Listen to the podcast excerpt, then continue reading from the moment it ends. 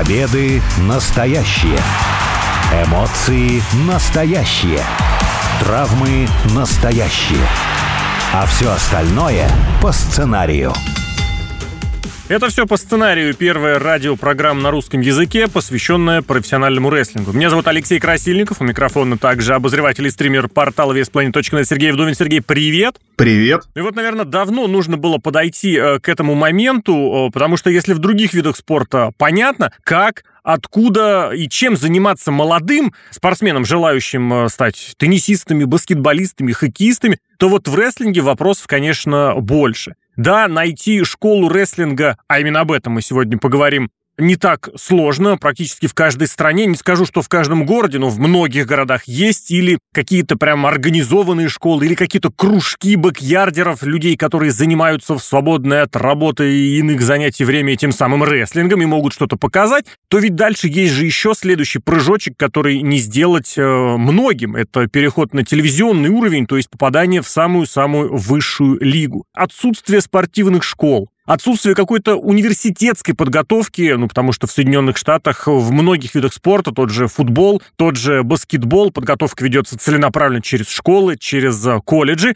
у рестлинга этого нет. И тем не менее, долгое время оно все-таки как-то работало, держалось на энтузиастах, держалось на сильных школах, но как-то в последнее время оно все-таки вот идет именно к специализированному, централизованному образованию. Ну вот тут э, ты затронул про спорт, я решил подумать с другой стороны. А, например, в сферу развлечений, как попадают в цирк, например? Цирковые училища, они же есть какие-то? Но и в цирк попадают вполне спокойно через э, другие виды спорта, например, кто занимался спортивной гимнастикой или художественной художественной гимнастикой. Или, например, кто хочет стать клоуном, он мог э, выйти из актерской школы и тому подобное. То есть э, тут э, сама индустрия рождает школу. Вот когда было раньше, там да, там надо было подумать, там приходили. А сейчас, ну, в принципе, все должны решать школы. То есть люди, которые это умеют делать, они тебя научат и тебе все покажут. Точно так же должно быть, как и в развлечениях других. Не находишь, что как раз и в твоем примере цирковой как раз есть училище, и театральные есть вузы, и киношные тоже есть и вузы, курсы и курсы подготовки, то есть что-то целенаправленное, специализированное, а в рестлинге нет. Есть, школы же есть. Они, правда, не государственные, они частные, но, тем не менее, они же есть. Именно школы.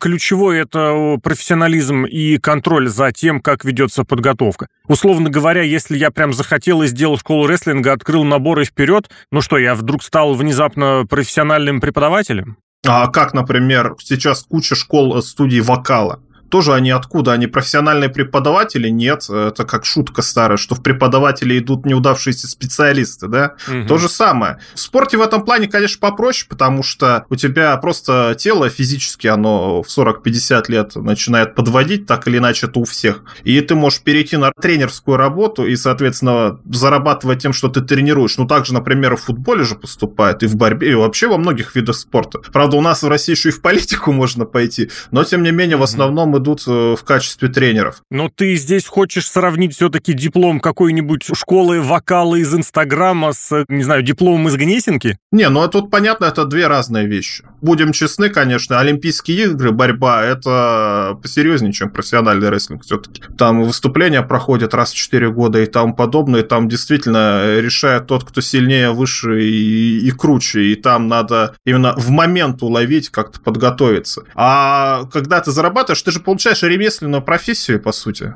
Ну, рестлер, он ремесленник. Мы уже неоднократно говорили, что он кучу матчей проводит в год. Он ремесленник, и, соответственно, тебя другой ремесленник этому ремеслу может обучить. Ну вот это действительно нужно очень подчеркнуть, что есть, что называется, рестлинг для себя, да, на небольшом уровне, для независимого маленького промоушена, который действительно есть чуть не... Ну ладно, не буду говорить в каждом городе, но и по России тоже разбросано, их достаточно, и в Москве, и в Санкт-Петербурге, и в Нижнем Новгороде, и в Сибири. Достаточно, не скажу, что много, но их хватает, чтобы пристроить, чтобы заниматься чем-то вот от души и для души. Другое дело, да, это попадание в самые высшие лиги, чтобы это становилось профессией, чтобы это становилось тем, что приносит деньги. И вот для этого нужно сделать новый шаг. Ну, в частности, наверное, да, нужно как минимум пройти пробы в подготовительном центре WWE для того, чтобы попасть вот в эту самую систему, встроиться в эту структуру. А что там было дальше, уже, как говорится, второй вопрос. И достаточно часто и говорится об этом, и понимание есть, что отсутствие какого-то опыта в рестлинге, оно едва ли не лучше, чем вот эта самая инди-подготовка.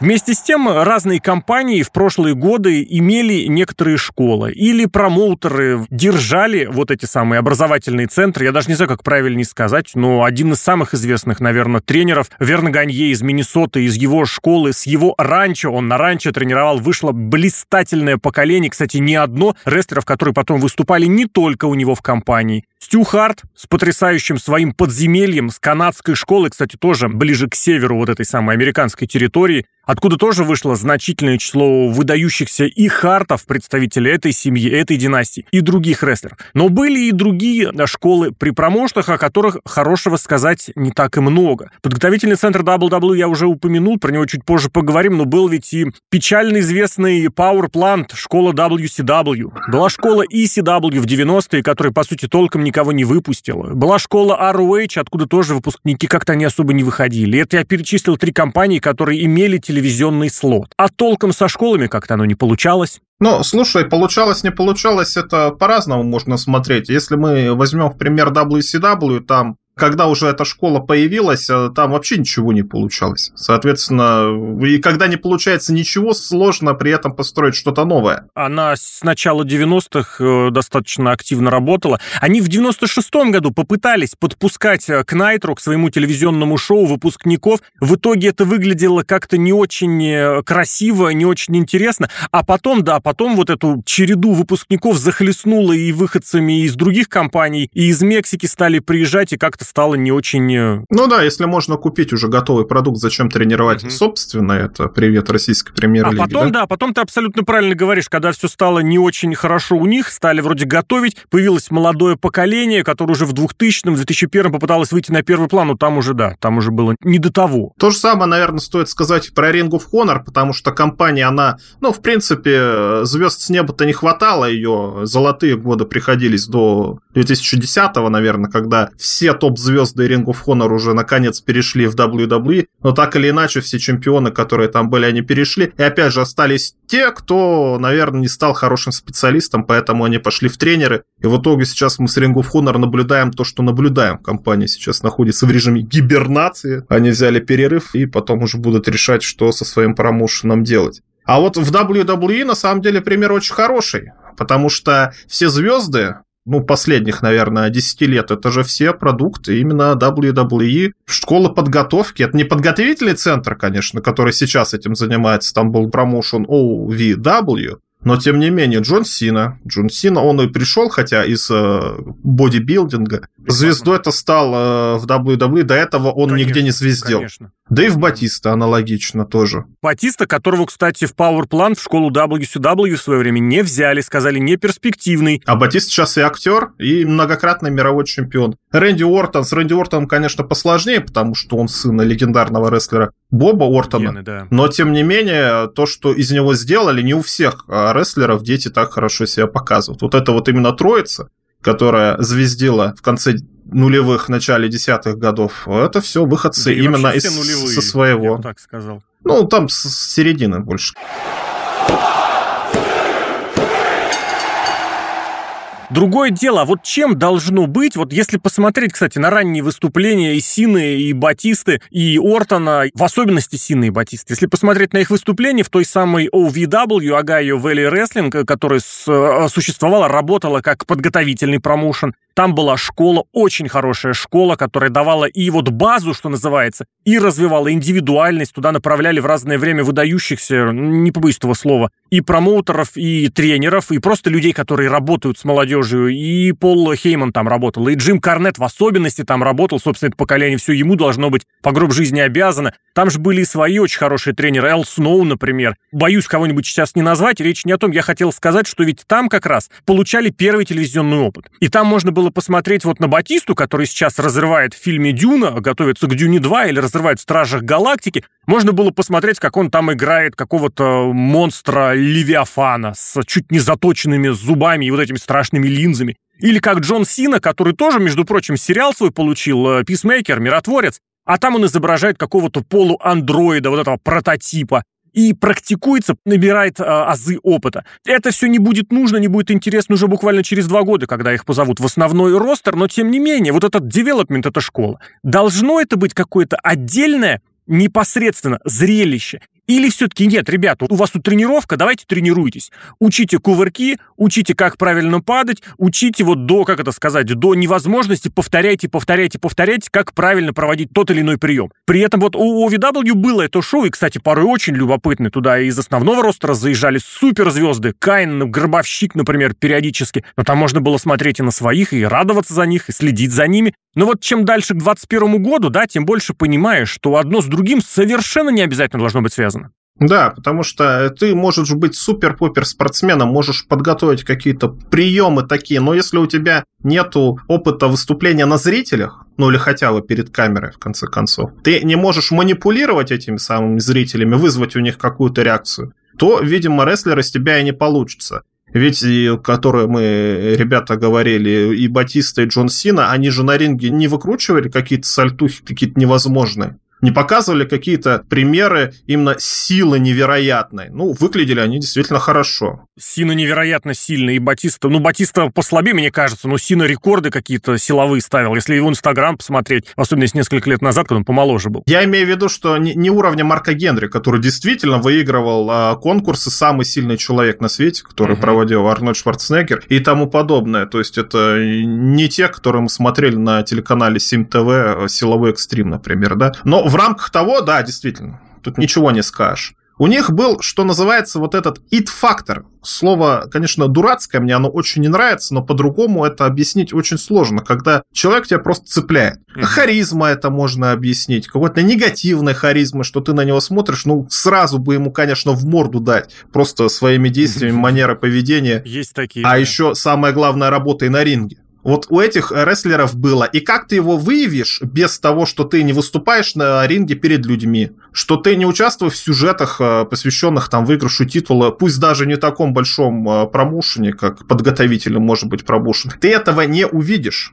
Поэтому такие, а, они должно быть и то, и то. Потому что если у тебя есть этот ит-фактор, но ты не можешь просто показать буквально 2-3 приема и травмируешь оппонентов, то ты тоже не рестлер. Поэтому тут надо как-то совмещать. Но, но обязательно должны быть именно выступления перед людьми, где ты уже можешь тренироваться или показывать себя, свою харизму. Мне в этом смысле очень нравится японский пример, где тоже очень богатые традиции подготовки молодых рестлеров, и где молодых сначала подпускают к шоу основного рода, ростера, они выступают в первых матчах, в основном у них ничьи между собой, и они проигрывают ветеранам, а потом вот им устраивают так называемую экскурсию в Северную Америку или в Европу. Там они получают какой-нибудь порой очень вычурный, очень такой какой-то совершенно крышесносящий персонаж, что для самой Японии никогда не было свойственно, а потом возвращаются и каким-то образом пытаются это уже интегрировать э, в свою работу. Другое дело, что далеко не для всех суперзвезд японского рестлинга это нужно было. То есть, грубо говоря, Казучика Акада, суперзвезда современного японского рестлинга, да и мирового рестлинга вообще, ему эту экскурсию практически завалили. Он был в TNA, где использовал совершенно как-то невменяемо, он там какого-то, кого он там играл? Человека в маске, воришку, шпиона вот этого Окато вместе с Самоа Джо. Вместе с тем были другие примеры, и этот Суинайта, который в Мексике, по сути, нашел себя, Хироmu Такахаши, который тоже вернулся, я не буду говорить другим прям человеком, но тем не менее это произошло. Поэтому здесь тоже такой момент, что учиться — это одно, а затем уже каким-то образом вот это реализовывать — это другое, потому что, в конце концов, и театральных, э, и киношных студентов не выпускают же сразу на основное шоу, да? Сначала какие-то подготовительные, внутренние, репетиционные, потом дипломные работы, а потом все, вперед, давай уже получил какую-то первую роль, получил небольшую роль, и уже никто с тебя не спросит, э, новичок ты или не новичок. Получил роль — работай.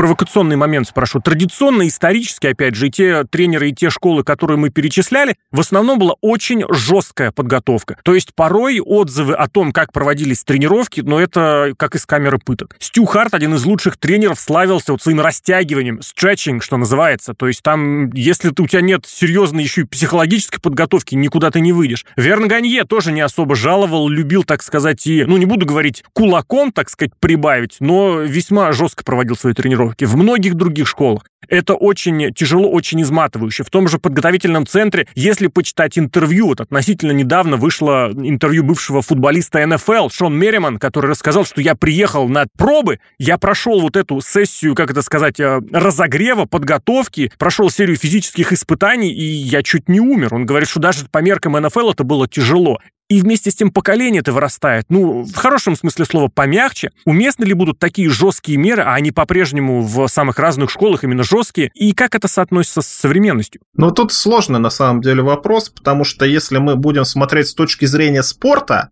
все спортивные рекорды и чемпионы, они делались вот именно так, как ты описал. То есть именно жесточайшие тренировки. Если посмотреть какие-нибудь даже фильмы, которые сейчас обильно снимают про советских спортсменов, там люди просто какие-то невероятные вещи тренеры выжимали из своих подопечных. Если ты хочешь добиться результата именно, чтобы стать лучшим в мире, тогда, наверное, да, наверное, нужно заниматься таким образом. Другое дело, что в профессиональном рестлинге тебе не надо убивать самого себя ради того, чтобы показать какой-то результат. Ты должен понять, что от тебя хочет зритель, что от тебя хочет промоутер, на кого ты работаешь и, соответственно, в этом плане выступать. Конечно, вот все старики, наверное, и вообще в принципе, и даже, мне кажется, и в актерке, вот в наше время, вот тогда-то, да, были настоящие люди, настоящие мужчины, как мы это все делали, показывали. Но это элемент дедовщины, мне кажется, в первую очередь. Угу. Как-то вот показать, вот мы страдали, вот вы теперь страдаете, молодежь. Сейчас я вам покажу, как э, меня растягивали.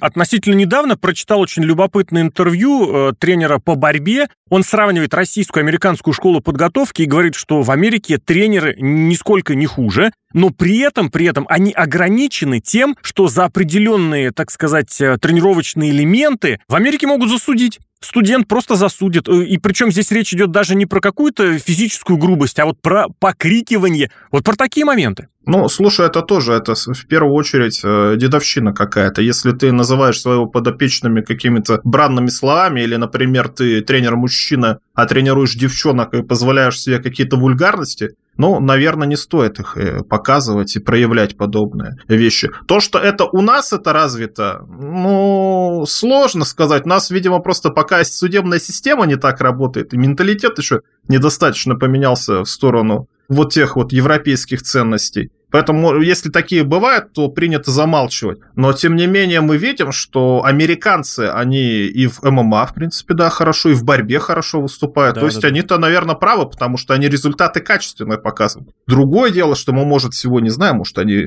фармакологически как-то это показывают, но об этом mm-hmm. мы не будем сейчас говорить. Но суть в том, что, несмотря на то, что они эти методы не используют, они показывают хорошие результаты в спорте. Да, я думаю, методы примерно и там, и там одинаковые и скандалы очень часто вдруг возникают. Только за последние пару лет вот этот совершенно невменяемый случай на уровне НХЛ, когда видеооператор, вроде бы даже не тренер, тот, который записывает э, противников на пленку, потом демонстрирует это на собраниях, он э, отметил совершенно некорректным поведением, а это было всего 10 лет назад. Еще памятен э, кейс, когда тренера по гимнастике из университета Мичигана, на сколько лет его посадили, я уже даже толком не вспомню. Про фигурное катание, про бокс периодически тоже приходит разные Единственное другое дело, что, конечно, это, наверное, самые такие яркие, громкие случаи, которые, естественно, неуместны. И периодически вот и в нашей, конечно, прессе слышно, как пытаются, ну уж простите мне это слово, заканселить каких-то советских, традиционных, классических, суперизвестных тренеров, которые подготовили плеяды, огромное количество золотых медалистов самых разных соревнований, и это вызывает некоторое непонимание, главное из которых, собственно, звучит следующим. Времена поменялись, нельзя судить прошлые годы по меркам сегодняшних лет. Другое дело сегодня уместен ли вот такой жесткий, грубый тренер, или здесь должно быть какое-то понимание, учитывая, что все-таки, да, времена отменяются, и сегодня нет уже задачи стать, не знаю, профессионалом, специалистом, суперзвездным э, любой ценой. Не понравилось, человек займется чем-то другим.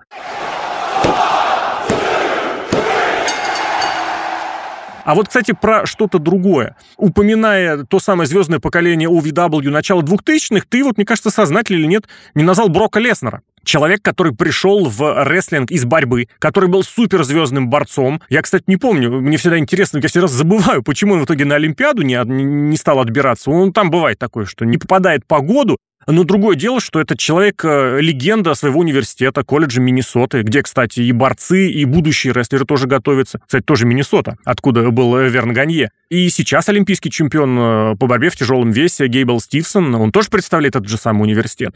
И вот тут возникает некоторая вилочка, что ли. С одной стороны, в рестлинг э, должны, могут э, направляться те, кто фанател от рестлинга с детства, да, вот эти, те, кто прошел ту дорожку, то есть нашел объявление, как Джон Моксли, например, который вот чуть не на столбе на каком-то увидел объявление школы, пришел в школу, записался, тренировался, притом он в свободное от тренировок время там чуть не побирался под, э, под заборами, у него не очень хорошее детство, как и у многих других рестлеров. И с другой стороны, есть же вот спортсмены, да, тот же Рок, Дуэйн Джонсон, у него, конечно, гены рестлерские, но он пробовал себя в спорте, в американском футболе на уровне колледжа, был национальным чемпионом, в канадском футболе пробовался. Брок Леснер это, — это борьба, Джон Сина — это силовые тренировки, это бодибилдинг, которым он очень серьезно увлекался. То есть рестлеры, которые становятся суперзвездами, не имея подготовки непосредственно в рестлинге. Мне кажется, вот именно за таким и будущее, и настоящее, и прошлое, потому что, ну, ребята, которые приходят из Индии, вот на самом деле возникает ощущение, что их нужно дважды переучивать. С одной стороны, выбить из них весь Инди, а потом выбить из них все, чему их научили в школе. Вот когда сначала в университете забудьте все, о чем вы учили в школе,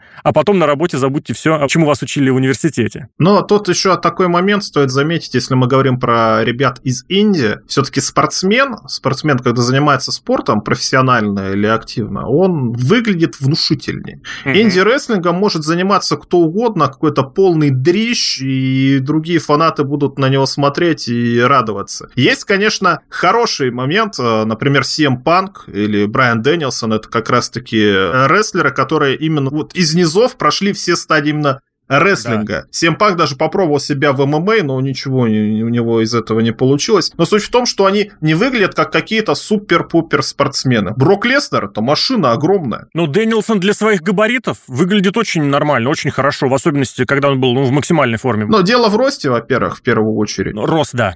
Да. В росте, да. Потому что, допустим, в американском футболе рост это достаточно важная штука. В борьбе, наверное, не такая важная, но если ты выступаешь в тяжелом весе, если ты человек высокий, тебя будет сложнее как-то подхватить, наверное, бросить и тому ну, подобное. Ну, просто расставил руки-ноги не перевернуть, а переворот это уже очевидно, да, то есть... серьезный. Весь финал тот самый на Олимпиаде в тяжелом весе на этом был построен, как э, борцы боролись. А в рестлинг-то не идут, например, хотя есть такие примеры на самом деле. Циркачи вот был э, человек э, из цирка дю Солей с каким-то смешным Д'Артаньян по-моему, звали. Смешное какое-то имя у него было. Но суть в том, что э, рестлер в представлении, наверное, у фанатов, да и вообще у всех, если ты спросишь, что такое рестлер, какой-то здоровый человек, такой прям гора мышц и тому подобное. И виды спорта, откуда их берут? Вот бодибилдинг, американский футбол и борьба, ну, тяжелый вес, соответственно. Ну, не только, нет. Ну, давай посмотрим, опять же, например, Алекса Блисс, одна из самых ярких Ну, она девочка. Девушек. Девочка, Но это она другое. Пришла откуда? откуда? Из черлидинга она пришла. Из черлидинга она пришла. Ну, то, что это есть, да, это фитнес. Есть Бьянка Билейр, топ-звезда современного рестлинга, которая вот в этом году взошла, из легкой атлетики пришла. Сейчас готовится, например, Лэш Ледженд, она баскетболистка. В баскетбол, пожалуйста, Кевин Нэш, Гробовщик, э, Биг Шоу, это все суперзвезды еще с 90-х, у них было баскетбольное колледжское прошлое. Но они высокие, потому что... Не блин. топовые, но тем не менее. Ну, то есть мы все равно упираемся в какие-то физические характеристики. Конечно, если бы девчонка, которая занимается борьбой, извините меня, она основная аудитория рестлинга и мужчины, мужчины Шейна скорее Бэйзлер. будут... ММА, звезда ММА. Звезда да, но борьбы. сколько ну, у нее фанатов? ММА. Стала она чемпионкой мировой или нет?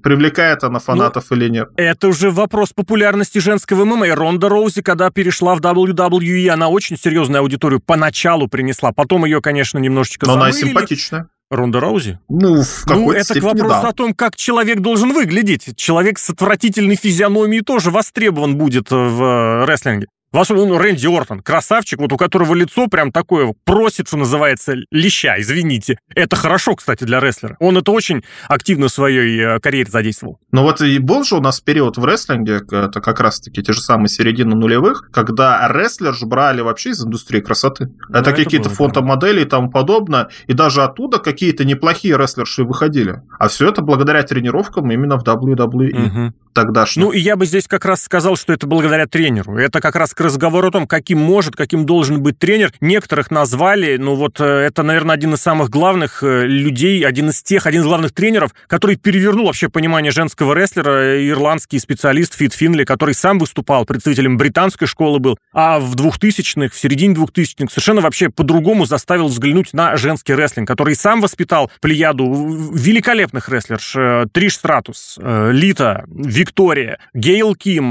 Мишель Маккул, Бет Феникс. Чуть позже стали появляться девушки, которые на них уже ориентировались.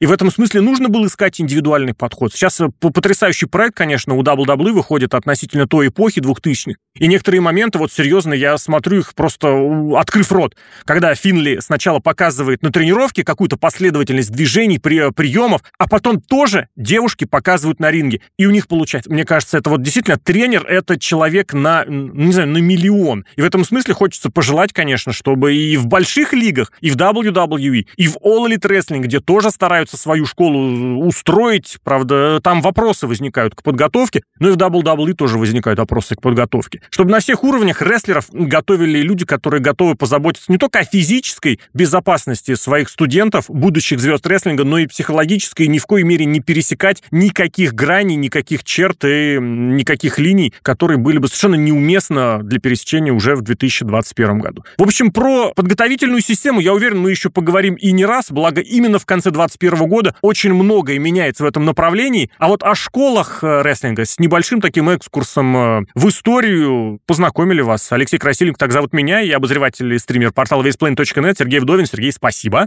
Пока.